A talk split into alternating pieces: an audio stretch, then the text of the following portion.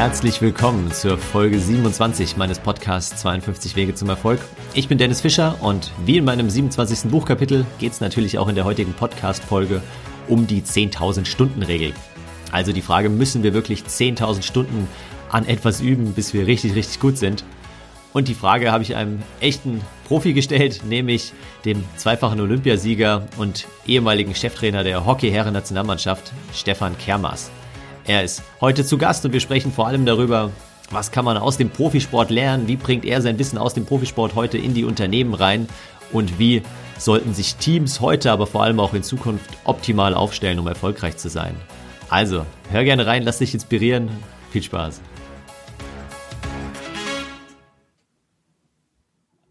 Hallo Stefan, herzlich willkommen in meinem Podcast. Hallo Dennis, ich freue mich. Ja, wir starten mit der Frage, mit der ich äh, fast in jede Folge gestartet bin, nämlich was wolltest du mal als kleines Kind werden?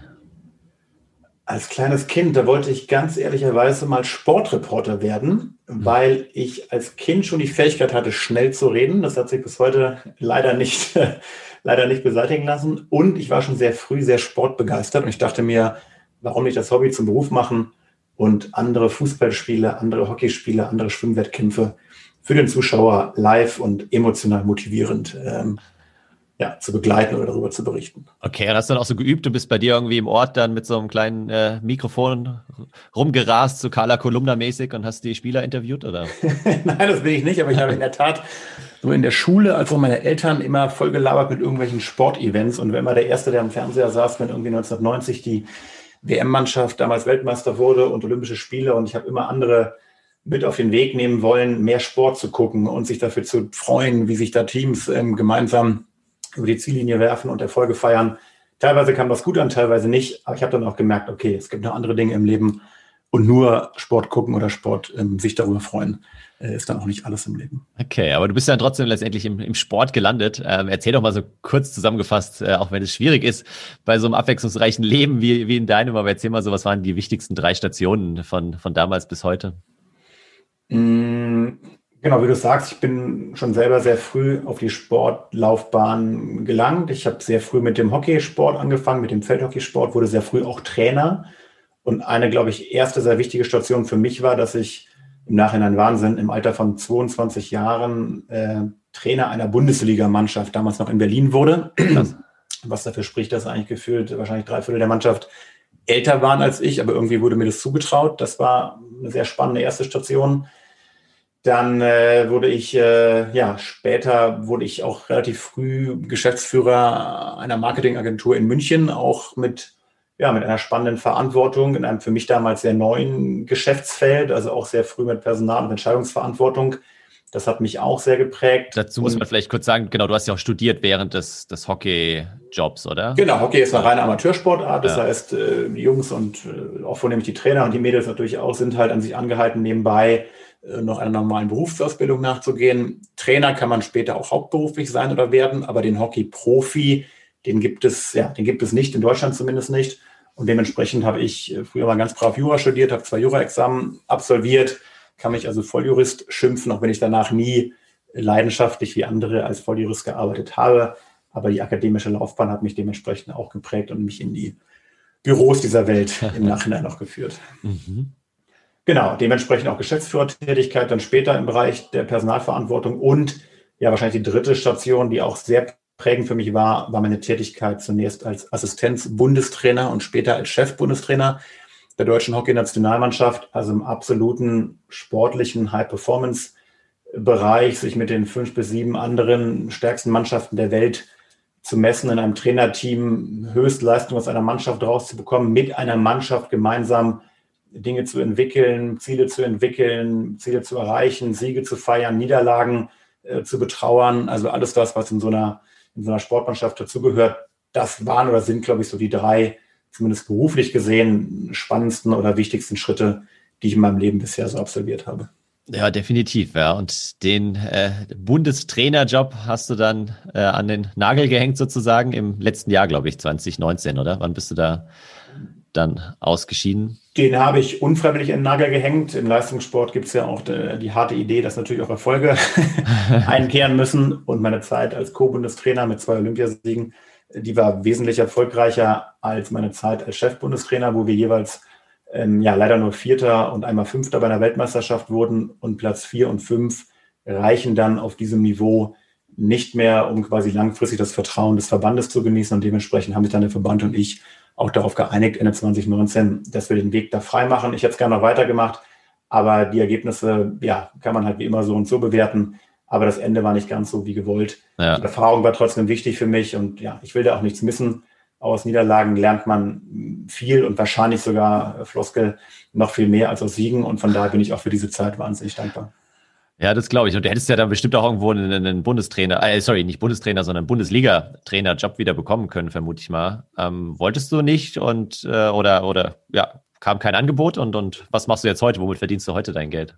Ich wollte nicht, wenn ich ganz ehrlich bin. Dadurch, dass ich mit 14 angefangen habe, Kindermannschaften zu trainieren, mit 22, wie gesagt, Bundesliga-Trainer wurde, dann Co-Trainer wurde, dann Chef Bundestrainer wurde, hatte ich für mich gefühlt, habe ich alle Trainerstationen hinter mich gebracht. So, und mhm. ich habe meine Reise irgendwie als beendet angesehen, auch wenn das Ende da im September 19 nach Platz 4 bei einer Europameisterschaft nicht optimal war, aber es hat mich nicht mehr gekitzelt, ähm, jetzt nochmal wieder den Trainerjob am Spielfeld dran zu übernehmen. Viel mehr gekitzelt hat mich eigentlich meine Vision jetzt, dass ich meine Erfahrung aus den letzten 20 Jahren, sowohl aus der Office, aus der Bürowelt, aus der Managementwelt, mit den Erfahrungen, mit den Prinzipien, die ich so im Leistungssport gelernt habe, zusammenpacke und deswegen aktuell mich seit Beginn dieses Jahres als ähm, Organisationsentwickler, Teamentwickler und Performance Coach selbstständig gemacht habe, um die gemachten, ja, um, um, meine, um meine gemachten Erkenntnisse so zusammenzupacken.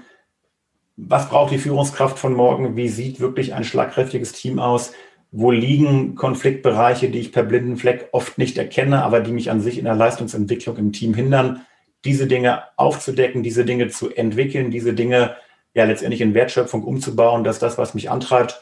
Und dementsprechend, ähm, genau, bin ich jetzt Anfang 2020 in einem einerseits ganz neuen, aber gleichzeitig in so eine Schnittmenge gestartet aus den Sachen, die ich die letzten 20 Jahre in anderen Terrains eigentlich auch gemacht habe. Ja, genau. Ich glaube, es äh, kombiniert es ja ganz gut. Ich glaube, ich habe schon zehnmal in diesem Podcast gesagt, aber ich, ich sage es auch gerne ein elftes Mal. Es ist immer wieder dieses Connecting the Dots Backwards, was ja auch Steve Jobs damals in seiner berühmten Rede erwähnt hat, dass man halt vorher nicht weiß, wo die ganzen Fäden irgendwann mal wieder zusammenlaufen. Und ich glaube, bei dir äh, laufen sie jetzt da ganz gut zusammen. Das kann man gut beschreiben. Ich sehe es in meinem Leben so mit, mit Türen. Es geben immer Türen, es gehen immer im Leben Türen auf und Türen zu. Ja. Und nachdem die Bundestrainertür dann Ende 19 zuging, ist immer die Frage, was geht damit aber auch gleichzeitig auf? Und ich habe einfach gemerkt, mein Erfahrungsschatz und auch meine, meine Sichtweise auf Teams und auch meine Zusammenarbeit mit anderen Leuten in so einem, in so einem, in so einem Trainerteam, da steckt einfach ganz viel drin, was ich gerne weitergeben möchte. Und da steckt auch ganz viel drin, glaube ich, wovon andere profitieren können. Und wenn die eine Idee zugeht, dann geht ja auch eine andere wieder auf. Und natürlich äh, aus den gemachten Erfahrungen für sich so eine Art Produkt oder so eine Art Projekt zusammenzubasteln, ist, glaube ich, die große Kunst. Wir haben alle Stärken in uns, wir haben alle extreme Ausprägungen in uns. Und die Kunst ist wirklich zu erkennen, worin bin ich gut, was mache ich auch gerne. Das geht meistens Hand in Hand. Und wie vor allem kann ich das, was ich gerne und gut mache, auch anderen für ihr Leben, für ihre Problemlösung irgendwie anbieten. Und das ist ja, glaube ich, die große Kunst. Es geht nicht im Leben darum, hat Einstein mal gesagt, dass wir erfolgreich sind, sondern wir müssen irgendwie wertschöpfend für andere sein. Und wenn ja. ich halt merke, dass ich für andere etwas, etwas leisten kann, wovon die profitieren, dann ist es doch eine wunderbare Gleichung, wenn ich damit Geld verdiene, aber an sich anderer Leute Probleme noch lösen kann. Ja, nee, das ist ja perfekt zusammengefasst. Und um aber erst richtig gut zu werden, was du ja auch gerade angesprochen hast, ähm, dauert es ja meistens eine Weile. Und wir wollen heute auch im Podcast so ein bisschen äh, zu dem passenden Buchkapitel-Thema sprechen, nämlich diese 10.000 Stunden-Regel auch von Malcolm Gladwell aufgegriffen in seinem Buch äh, Überflieger. Und gerade im Vorgespräch, als ich dich gefragt habe, äh, ob du das Buch eigentlich richtig kennst, hast du es direkt in die Kamera gehalten, also es lag äh, vor dir, obwohl wir gar nicht noch, ja. vorher noch nicht darüber gesprochen haben was, was hältst du denn von dieser 10.000 Stunden Regel und, und also hast du damals irgendwann gemerkt, so als, als Hockey, du warst ja auch selbst eben Hockey-Profi, bevor du Trainer wurdest, äh, hast du gemerkt, ach ja, jetzt habe ich eigentlich so ungefähr 10.000 Stunden trainiert, jetzt, jetzt fühle ich mich als Profi oder was hältst du von dieser Regel? Also ein klares Jein. Ähm, ich habe die Regel übrigens bei Daniel Coyle gelesen, aber seinem Talent Code oder in Deutsch heißt es, glaube ich, Erfolg braucht kein Talent. Mhm. Ähm, ähm, also ganz klares Jein. Ich glaube, oder andersrum, ich kann nicht sagen, ob jetzt die 10.000 Stunden, ob das jetzt eine Größenordnung ist, die irgendwie wissenschaftlich fundiert hinterlegt, ob ich die bestätigen kann, das weiß ich nicht, aber gleichzeitig natürlich ja. Auch ich habe die Erfahrung gemacht, sowohl als Spieler, aber noch viel mehr als Trainer eigentlich, dass am Ende die, in Anführungsstrichen, Talente am Ende richtig erfolgreich wurden, die einfach mehr gemacht haben als andere. Und Talent heißt für mich erstmal nur, dass ich etwas Ungeübtes gut kann. Der hat ein Talent dafür. Der hat es noch gar nicht groß geübt. Der hat noch nie eine Geige in der Hand gehabt. Der hat noch nie eine Trompete in der Hand gehabt. Aber irgendwie kann der total schnell damit umgehen, obwohl er es nie geübt hat. Also Talent ist für mich immer nur so eine Eingangsdiagnose, eine Eingangsbeschreibung.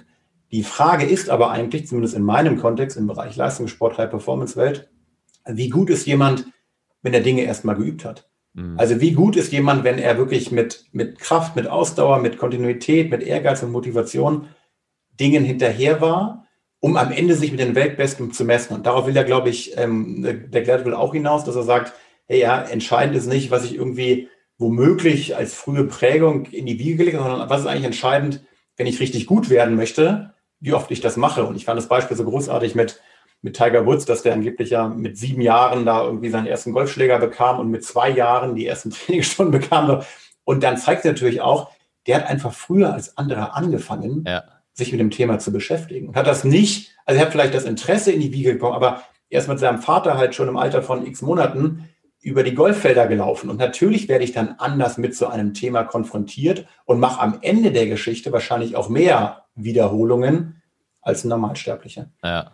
Ja, genau. Wobei auch bei Tiger Woods ja immer dieses, äh, die Story ist ja richtig erfolgreich. Dann wurde auch so mit 17, 18 äh, in dem mhm. Dreh und, und dann sagen halt alle, ja, das war jetzt Erfolg über Nacht und so ein Youngster. Ja, aber äh, der war, hat halt schon einige 10.000 Nächte vorher für trainiert, äh, damit er dann eben in dem Alter so gut wird. Also genau, was du gerade angesprochen hast. Und wir haben ja auch vorhin schon im Vorgespräch darüber gesprochen.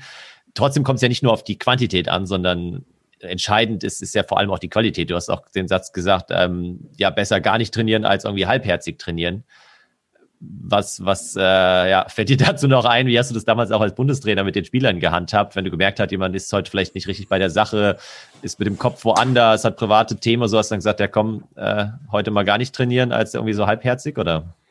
Ich habe vor, weiß ich nicht, ich glaube vor zwei Jahren kam das raus, gibt es ein Buch von Günther, Günther Bresnik, glaube ich, heißt der. Ist der Trainer von Dominik Thiem, Tennistrainer, österreicher Spieler. Und Günther Bresnik ist ein ganz erfahrener Tennistrainer, hat, glaube ich, auch mal Steffi Graf betreut, äh, Ende der 80er. Und er sagte schön in seinem Buch, nicht zu arbeiten ist besser als schlecht zu arbeiten. Und das kann ich nur unterstützen. Im Trainingsbetrieb geht es nicht darum, wie viel, Quali wie viel, wie viel Quantität, sorry, ich runterschrubbe. Ja. Es geht darum, wie viel Qualität ich in mein Training reinstecke. Und das sagt Herr Briesig auch, bevor ich halt irgendwie halb gar eine halbe Stunde da irgendwie Bälle schlage, sofort Training abbrechen, Energie zusammenpacken, die Zeit lieber für Regeneration, Bildung, keine Ahnung was verwenden.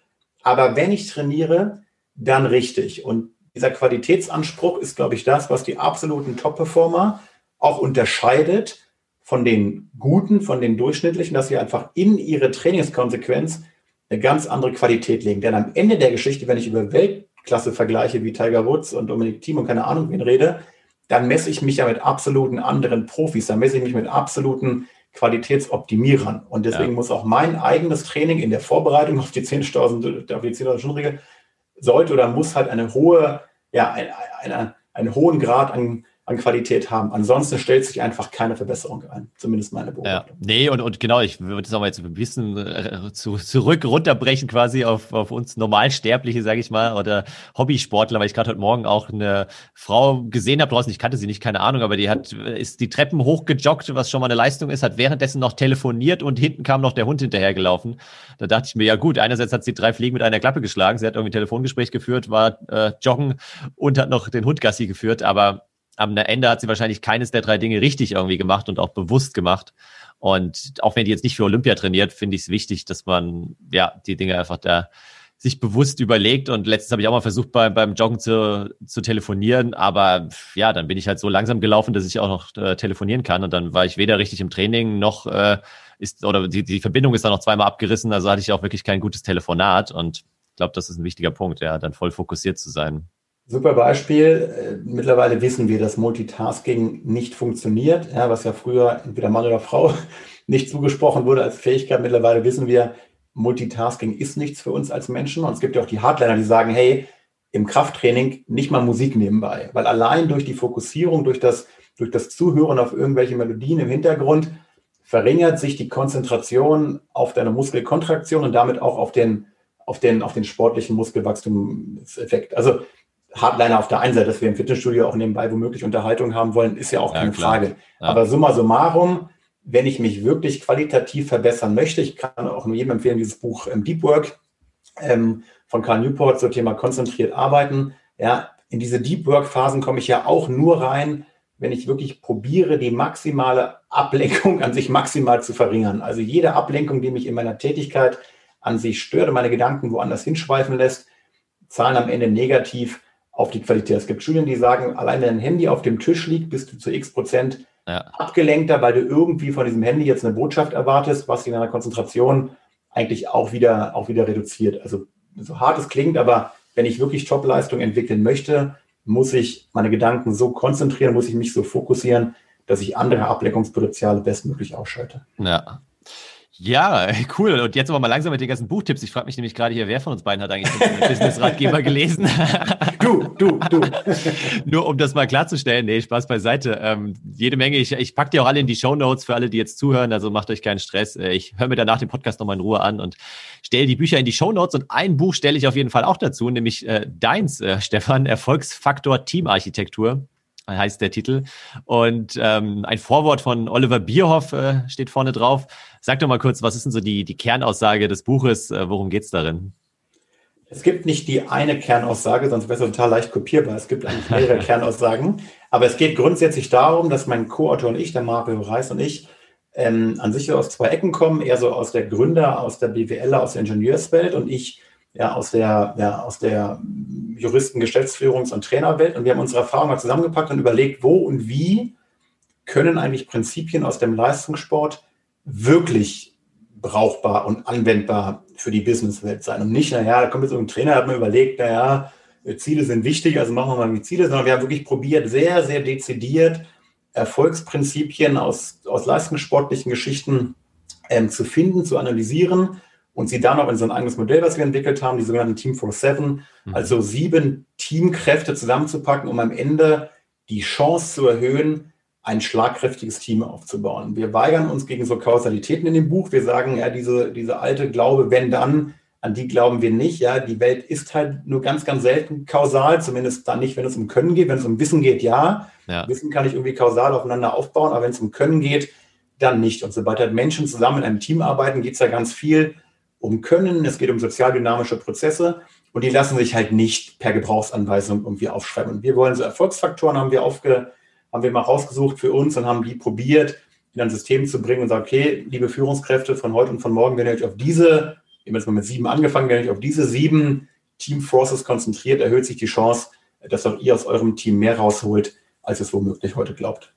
Team Force 7, okay. Sag mal, nimm mal gerne zwei, drei oder wo du sagst, das glaubst du sind die, die wichtigsten mit, weil so eine gewisse Priorisierung gibt es ja wahrscheinlich auch bei den sieben wieder, vermute ich, oder? Ja, die gibt es eigentlich wirklich nicht, weil wir haben okay. probiert, diese sieben mh, mm, ja so aus verschiedenen Blickwinkeln zu betrachten. Also ich gehe ganz, ganz kurz noch rüber, geht mhm. so beim individuellen Blick auf den einzelnen Mitarbeiter eigentlich los? Was treibt den an? Wo will der hin? Also wie stark sind wir darin, ja, auf den einzelnen Menschen auch zu schauen?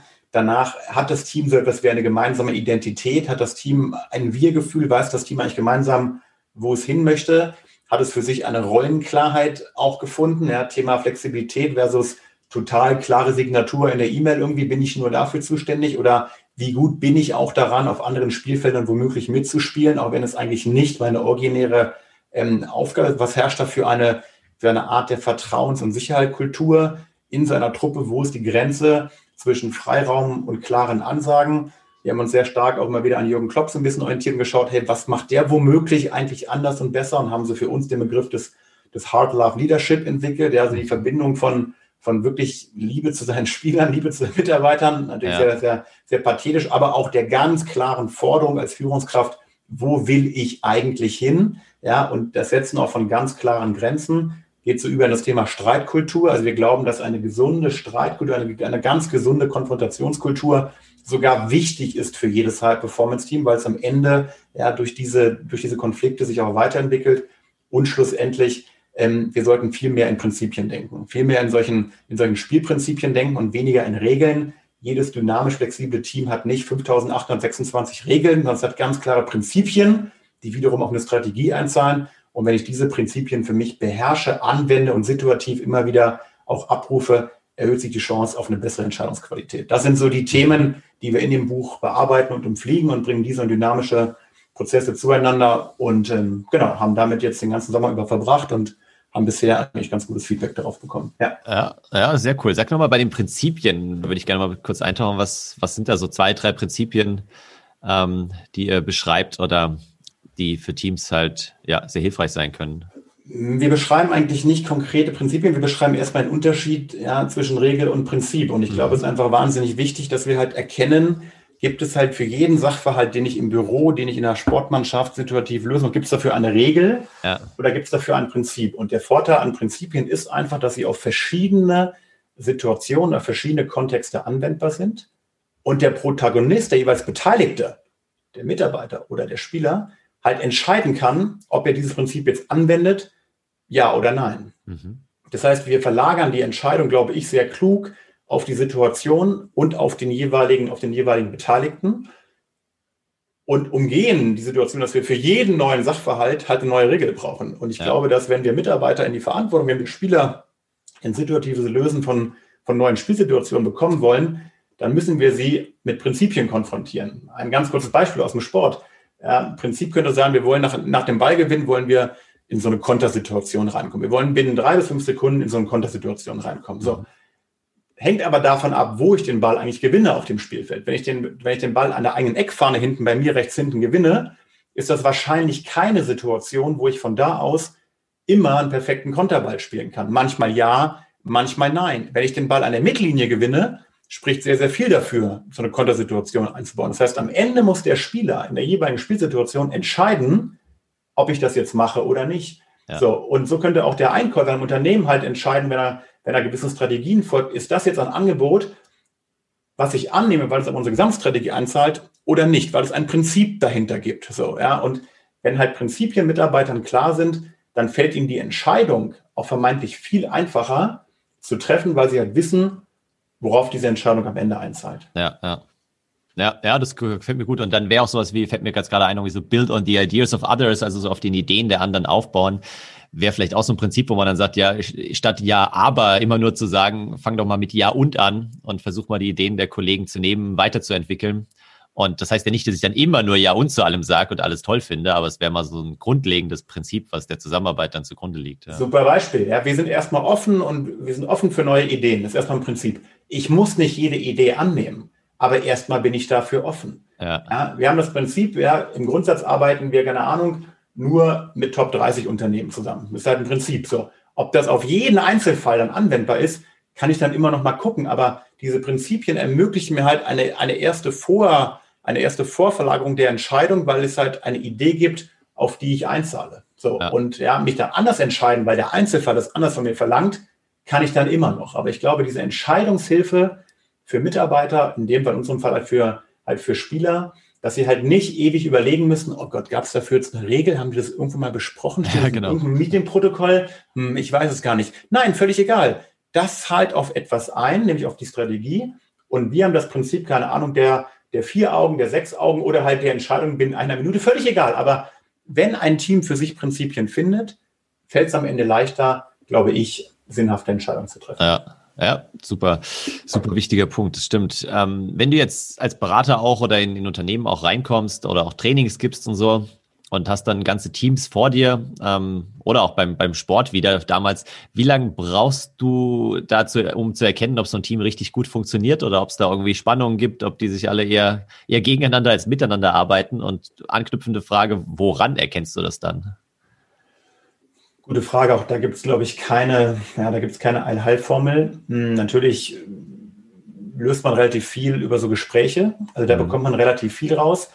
Wie wird über andere gesprochen? Wird viel im Wir gesprochen mhm. oder wird viel im Ich gesprochen? Werden eher egozentrierte Haltung angenommen oder merkt man, dass sich Leute um die Ziele und Wünschen quasi einer größeren Gruppe der Organisation womöglich annehmen?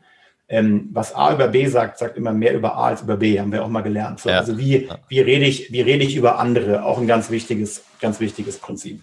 Ähm, letztendlich auch die Vergangenheit. Da ja, ist es alles sehr problembehaftet, wird sehr viel im Gestern gedacht, wird sehr viel im Näher haben wir damals schon oder wird eigentlich sehr viel im Morgen gedacht, was immer für etwas Gesundes, finde ich, steht, wenn man so eine Vision mit sich teilt und trägt. Also im Einzelfall wahnsinnig unterschiedlich. Es braucht immer ein bisschen mehr Zeit, glaube ich, als irgendwie da oberflächlich rüberzugehen. Denn in der Oberfläche sind wir uns ja immer alle irgendwie einig und naja und, äh, und haben ein gemeinsames Meeting. Aber ob es im Detail dann wirklich in die gleiche Richtung geht, ist nochmal eine andere Frage. Und da kommt ja auch mein Thema der Konfliktgeschichte mit darauf. Es müssen sich nicht immer alle einig sein. Auch ein Top-Team kann und darf und muss manchmal Konflikte haben. Aber die Grundidee muss halt klar sein, ob wir in die gleiche Richtung gehen wollen. Und das gilt es, finde ich, rauszubekommen. Möchte ein Team, möchte eine Organisation grundsätzlich in die gleiche Richtung laufen oder gibt es grundsätzliche Beschwerden und Probleme, dass man sich gerade nicht einig ist, wie die Ausrichtung für morgen und übermorgen eigentlich aussieht? Ja, ja, ja. Ja, sehr schön. Äh, danke dir. Und jetzt ist ja eine Frage, die ich auch immer wieder in meinen Podcast stelle, äh, nämlich der wichtige Punkt, ja, okay, wir haben jetzt vielleicht auch dein Buch gelesen, wir haben uns mit unserem Team beschäftigt und so weiter. Wie kommen wir denn jetzt auch in die Umsetzung, wenn wir was verändern wollen? Wie kommen wir irgendwie ins Machen, ins Handeln, ins Tun? Ähm, hast du da so in den letzten Jahren für dich was gelernt, wo du sagst, ja, manchmal bin ich auch einfach so ein bisschen träge oder ich würde jetzt gerne mal, ich weiß nicht, in deinem Fall eine, eine Website machen für meine Speaking-Auftritte, für meinen Trainer-Business, aber irgendwie habe ich es immer noch nicht geschafft, da eigene Website aufzusetzen. Wie überwindest du dich da wirklich auch so im Kleinen, dich persönlich, um, um einfach ins Handeln zu kommen und dich nicht nur immer ständig neuen Content und Input zu besorgen, sondern auch mal was zu machen? Ja, ich glaube, die beiden allgemeingültigen und wahrscheinlich auch von jedem deiner Gäste genannten Themen sind Ziel und Überzeugung. Also habe ich wirklich die Idee, irgendwo hinzumachen und bin ich davon überzeugt, dass ich dafür auch der Richtige bin. Das finde ich steht so vor der Klammer. Mhm. Und im Kleinschlag habe ich so für mich gemerkt, so Habits aufeinander aufzubauen. Also keine Ahnung, wenn ich halt äh, morgens aufstehe, ist mein erster Schritt immer, ich trinke erstmal einen Liter, einen Liter Wasser. Okay. Und dann ist mein zweiter Schritt, ich gehe Zähne putzen. Und wenn ich jetzt ein drittes Habit haben wollen würde, ah, ich nehme jetzt vor, jeden Tag 50 Liegestütze zu machen, dann würde ich diesen dritten Habit direkt an den zweiten ranmachen. Das ist quasi der morgendliche, die morgendliche Routine zwischen Wasser trinken, Zähne putzen und 50 Liegestütz so eine Kette gibt. Und das habe ich bei mir gemerkt, das klappt echt ganz gut. Probieren, Routinen aneinander zu verketten, um gar nicht auf die Ausrede zu kommen, oh ja, heute habe ich es aber nicht geschafft, ähm, ähm, Handelsblatt Morning Briefing oder ähm, Steingers Podcast zu hören. Ja. Habe ich nicht nee, wenn ich aber sage, den höre ich halt jeden Morgen um 7.30 Uhr, während ich frühstücke, habe ich sofort ein Habit wieder eingebaut und komme da womöglich für mich in eine Veränderung. Und das finde ich halt so wichtig zu erkennen. Ja, ähm, auch mit Timeboxing arbeite ich jetzt viel mehr. Ich mache mir keine Prio-Listen mehr. Ich mache mir nicht mehr, ja, mir ist wichtig, 1, 2, 3. Mhm. Da stehen jeden Tag die gleichen Sachen drauf. Total langweilig. Ich gebe diesen Ideen sofort eine Timebox in meinem Kalender. Vorbereitung, Podcast mit Dennis Fischer, 9 Uhr. Ja, dann steht das da drin. Dann mache ich das halt für mich auch. Ich bin so ein Kalendertyp. Das ist auch nicht jedermanns Sache, aber ich ja, bin so ein ja. Kalendertyp. Ich brauche klare Termine im Kalender. Und wenn die da drin stehen, habe ich sofort Aufgabe, Ziel, Wirkung so in einem und kann mich auch konkret mit den Sachen besser beschäftigen. Okay, also wirklich auch erstmal das Ziel klar machen und dann aber die, äh, die konkreten Gewohnheiten halt etablieren, was ja meiner Meinung nach auch ein ganz wichtiger Punkt ist und vor allem halt morgens, weil sonst ist der Tag dann doch, äh, verläuft immer anders als geplant und kommt was dazwischen. Und ich habe jetzt auch ein paar Mal versucht, abends joggen zu gehen, weil ich morgens eben dann auch dachte, kann ich andere Sachen machen, aber letztendlich hat es dazu geführt, dass ich dann morgens einfach länger geschlafen habe und dann äh, gehe ich jetzt doch lieber wieder morgens joggen. Ähm, und das, das tut mir einfach auch viel besser. Ja, das stimmt. Genau, also Habits aneinander rein, aber halt auch, was du schon gesagt hast, ähm, diesen Themen danach auch eine Uhrzeit geben. Und natürlich kommen im Tag Sachen dazwischen. Das ist ja auch total naiv, wenn wir glauben, ich plane jetzt meinen Tag mal durch und der kommt genau so. Ja. Auch das haben wir gelernt. Aber dann gebe ich halt mal einer Tätigkeit zwei Stunden im Kalender. Wenn ich dann eine Stunde davon umsetze, Thema Homepage, Thema Speaking-Auftritte, habe ich schon mal was gewonnen. Besser, als wenn ich es auf der To-Do-List habe. Ja, aber für mich eigentlich danach merke, ja, kann ich auch morgen machen. Nee, kann ich nicht morgen machen. Es steht für heute drin. Also mache ich es auch für heute und am Ende der Geschichte, auch völlig banal, aber am Ende ohne eine gewisse Selbstverpflichtung kommt ja keiner ins Tun. Also ja. Ja, am Ende liegt es natürlich ganz platt gesprochen schon an der intrinsischen Idee, ist es mir wirklich wichtig, an dem und dem Thema zu arbeiten? Oder ist es nur eine Floskel auf dem Blatt Papier? Aber eigentlich ist mir die Umsetzung auch völlig wurscht egal. Gut, ja. aber dann darf ich auch nicht rumjaulen, wenn ich halt nicht weiterkomme. Das ist nicht dazu komme. Nee, genau. Das genau. ist immer eine Frage der Prioritätensetzung. Ja, sehr schön. Damit sind wir schon quasi am Ende angelangt und noch so ein paar ähm, abschließende Abschlussfragen. Nämlich erstens, welche Apps oder welche App ähm, hast du so auf deinem Smartphone, die du äh, besonders häufig nutzt oder die vielleicht jetzt nicht jeder auf seinem Smartphone hat, die du gerne meinen Hörerinnen und Hörern empfehlen würdest? Boah, das ist eine gute Frage. Ich gucke gerade mal auf mein Smartphone. Wahrscheinlich kennt jeder meine Lieblings-iPad-App, aber ich, ich nenne sie trotzdem mal.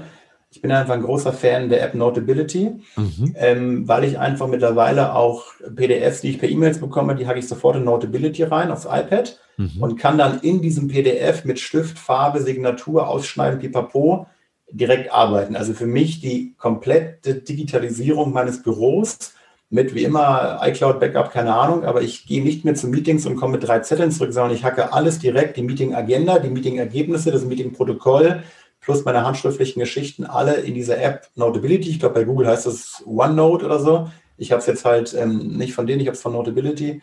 Und es war für mich jetzt vor zwei, drei Jahren wirklich die perfekte Bereicherung meines beruflichen Lebens. Äh, klingt jetzt so hart, aber also die ja. Erleichterung für meine, für meine Tätigkeiten weil ich einfach alles ähm, darüber steuern kann und die Unterlagen komplett gut synchronisieren, aber auch ordnen kann und ich einfach nicht mehr einen Schreibtisch habe, mit 23 verschiedenen Zetteln und ich gar nicht mehr weiß, was ich gestern eigentlich aufgeschrieben habe. Ja, das ist cool. Nee, das hat tatsächlich noch keiner genannt. Und ähm, also Notability fürs iPad, genau, Google, also Google weiß ich gar nicht, gucke ich mal nach, was es da gibt. Ich kenne nur halt so diese Notes, Google Keep und so, mhm. aber dass man direkt PDFs rein importiert, das fände ich nämlich auch ganz cool. Und OneNote ist von Microsoft, also das. Ach sorry, das meine ich. OneNote meine ja. ich, genau. OneNote ja. und Notability kannst du auch, also ich habe jetzt hier auch gerade auf meinem großen Bildschirm, also das synchronisiert sich dann auch über deine entsprechenden Devices. Das heißt, du kannst halt von überall darauf zugreifen äh, Handy, iPad, aber natürlich auch ähm, auf, dem, auf dem Rechner. Siehst dann deine handschriftliche Krakelgeschichten, kannst aber auch wunderbar so Live-Mitschriften einfach machen, bist auf einem Seminar, bist auf einer Konferenz und machst so jedem Speaker dir so eine eigene, so eine eigene schöne ähm, Übersicht und kannst wirklich auch ganz toll mit Farben, mit, kannst sogar mittlerweile, dass er die Handschrift erkennt und daraus einen Drucktext macht. Ach, wenn, man eine, wenn, man eine, schöne Handschrift hat, ja. kann man danach sogar das ganze Ding direkt in der App selber äh, konvertieren zu einem Drucktext und noch keine Ahnung als Merkzettel oder als Warnung oder als Liebesbrief sogar verschicken. Also die App wird immer besser von halbem Jahr zu halbem Jahr und ich möchte sie für mich nicht mehr missen. Ja, sehr schön. Jetzt hast du schon so viele Bücher vorhin genannt, ähm, aber mal so auch rückblickend die, die letzten Jahre vielleicht gab es so ein Buch und das ist, muss jetzt keine Buchempfehlung sein, weil davon bin ich auch so ein bisschen weggekommen, anderen Leuten zu sagen, was sie lesen sollen. Das muss jeder mhm. für sich dann individuell entscheiden, aber einfach, mhm. wo du sagst, das Buch hat dich echt irgendwie geprägt in den letzten Jahren und das findest du, fandest du gut. Hat es auf jeden Fall, auch natürlich langweilig, aber wieder so ein Sport- und Businessbuch und zwar von James Kerr. James Kerr hat ein ganz tolles Buch geschrieben, auf Englisch heißt es Legacy mhm. und es geht über das Innenleben der neuseeländischen Rugby-Nationalmannschaft, nämlich den All Blacks. Und ah, ja. ähm, der beschreibt total schön, ich glaube, es sind am Ende auch so 14 oder 15 Kapitel. Und das Schöne an dem Buch ist, dass er die historischen, kulturellen Grundlagen der Ureinwohner beziehungsweise dieser, dieser, dieser, dieses Urstammes der All Blacks so wunderbar schön vermischt oder verbindet mit Business-Kontexten und so einem modernen Leadership-Ansatz. Und das ist total schön, weil man einfach merkt, wie viel Kultur in dieser Mannschaft drinsteckt, warum sie gewisse Dinge, Legacy, auch so weiter und übertragen haben in die nächste Spielergeneration, wie sie es halt tun, mhm. was dahinter steckt, wie sie mit Siegen, Niederlagen umgehen und wie sie sich als Team, und es sind, sind ganz tolle, sind ganz tolle Prinzipien drin, ja, was heißt es für mich, dieses Trikot äh, zu tragen oder auch gleich das erste Kapitel, wenn ich es richtig im Kopf habe, so dieses Thema ähm, Aufräumen der Kabine. In Deutschland ist ja jahrelang im Sport irgendwie, ja, die Jüngsten müssen die Bälle sammeln und die Jüngsten müssen den Platz aufräumen und die Jüngsten müssen die Wäsche waschen. Ja. Und bei denen ist halt so, das, das machen die Ältesten. Also die ältesten Spieler gehen mit bestem Beispiel voran und reinigen nach dem Spiel ihre Mannschaftskabine. So nach dem Motto, wir gehen quasi als erfahrene Etablierte mit bestem Beispiel voran. Wir setzen diese Kultur, weil wenn wir es nicht machen, ja. wer soll es denn dann machen? Und warum soll denn unser Jüngster den Mülleimer runtertragen, der hier erst in der Mannschaft seit drei Tagen ist, wenn wir es als etablierte Führungskräfte nicht selber vormachen? Also das muss man nicht gut finden, aber ich finde, es sind ganz spannende, inspirative Gedanken drin, die nicht nur einem diese Mannschaft näher bringen, sondern eben auch näher bringen, wie wichtig oder wie schön Kultur etabliert sein kann in einem über viele Jahre gewachsenen Konstrukt. Ja, klingt super gut und geht ja auch wieder in, in Richtung der Prinzipien, die du vorhin in Ausgaben genau, geschrieben hast. Ganz genau, ja. Ja, sehr schön. Äh, genau, noch zwei Fragen. Eine Frage, wie, was ist so der beste Ratschlag? Ich meine, es ist jetzt schwierig zu sagen. Ähm, man kann dein, dein, Buch nicht in einem Satz zusammenfassen, ist klar. Du kannst wahrscheinlich auch äh, nicht dein Leben in einem Satz zusammenfassen, aber gibt es so einen Ratschlag, den du irgendwann mal erhalten hast, wo du sagst, der begleitet dich schon über einige Jahre? Der Vergleich ist des Menschen tot. Ich weiß nicht, wer es gesagt hat, ob Shakespeare oder Goethe, keine Ahnung. Im Zweifelsfall ähm, immer Goethe, genau. Wahrscheinlich Goethe klingt immer gut. Genau, nein, auch das ist ja viel leichter gesagt als getan. Denn ja. wir begleichen uns ja immer alle, aber es ist und bleibt einer der schönsten Ratschläge. Wir haben alle mit, mit uns genug zu tun. Wir sollten selbstbewusst unseren Weg gehen. Wir sollten das machen, was wir gut können, was wir gerne können. Wir sollten uns lernen zu vertrauen andere machen es anders, aber hört auf, uns immer wieder mit anderen zu vergleichen. Jeder hat seine individuellen Fähigkeiten und Stärken. Okay, jetzt wird wieder pathetisch und romantisch, aber ja, kümmert euch um die oder um das, was wir selber gut können. Vergleichen als Ansporn gut, aber es darf keine negative Energie in unser Tun reinbringen. Ja, damit äh, können wir den Podcast hier an der Stelle beenden. besseren Schlusssatz hätte ich jetzt auch nicht finden können. Vielleicht noch zum, zum Abschluss, wie können denn die Hörerinnen und Hörer mit dir in, in Kontakt treten, wenn sie dich buchen wollen, wenn sie dein Buch kaufen wollen oder wenn sie einfach noch gerne mal sich mit dir austauschen möchten? Ähm, die können sehr gerne mal auf, auf, auf meine LinkedIn-Seite äh, kommen. Da ist ein bisschen was ähm, über mich drin. Die von dir besprochene Homepage ist gerade im Aufbau und meine Marke Train Your Business ist auch gleichzeitig meine E-Mail-Adresse mit trainyourbusiness.de und s.kermers. Und ich freue mich wirklich immer sehr über allgemeinen Austausch, denn natürlich sind das alles Themen, da muss man nie der gleichen Meinung sein und da hat auch jeder eine völlig andere berechtigte Sichtweise. Und ich finde es spannend, mich mit Leuten auszutauschen, die entweder aus einer ähnlichen Ecke kommen oder aus einer komplett anderen Ecke kommen, aber die auch Ideen haben, wie sieht moderne Arbeit aus, wie sieht modernes Leadership aus, wie sieht sinnhafte Arbeit auch in den nächsten Jahren aus. Das sind so die Themen, die mich, die mich begeistern, die mich umreißen. Und da bin ich immer ja, für jeden Austausch sehr offen. Ja, super. Jetzt äh, läuten auch schon die Glocken im Hintergrund. Punkt 12 Uhr. Äh, dann machen wir hier Schluss an der Stelle. Vielen Dank, Stefan, für das äh, kurzweilige, abwechslungsreiche und äh, sehr interessante Interview. Danke dir. Vielen Dank dir, Dennis. Es hat großen Spaß gemacht und ähm, ja, gerne bis bald. Bis bald. Ciao. Ciao, Servus. Der Vergleich ist des Menschen tot. Ja, da hat er auf jeden Fall mich getriggert, weil ich mich auch sehr, sehr gerne und sehr häufig vergleiche. Also den Spruch werde ich mir zu Herzen nehmen. Ich hoffe, für dich waren auch einige spannende Denkanstöße dabei. Wie gesagt, die Bücher habe ich alle in den Show Notes äh, verlinkt. Da kannst du direkt drauf zugreifen. Und ansonsten, ja, wünsche ich dir eine schöne Woche. Ich freue mich schon auf die nächste Folge, Folge 28. Ich hoffe, du schaltest wieder ein und hoffe natürlich, du empfiehlst den Podcast weiter an Freunde, Verwandte, Bekannte, wenn er dir gefällt. Bis dahin, bleib inspiriert und wir sprechen uns nächste Woche. Mach's gut.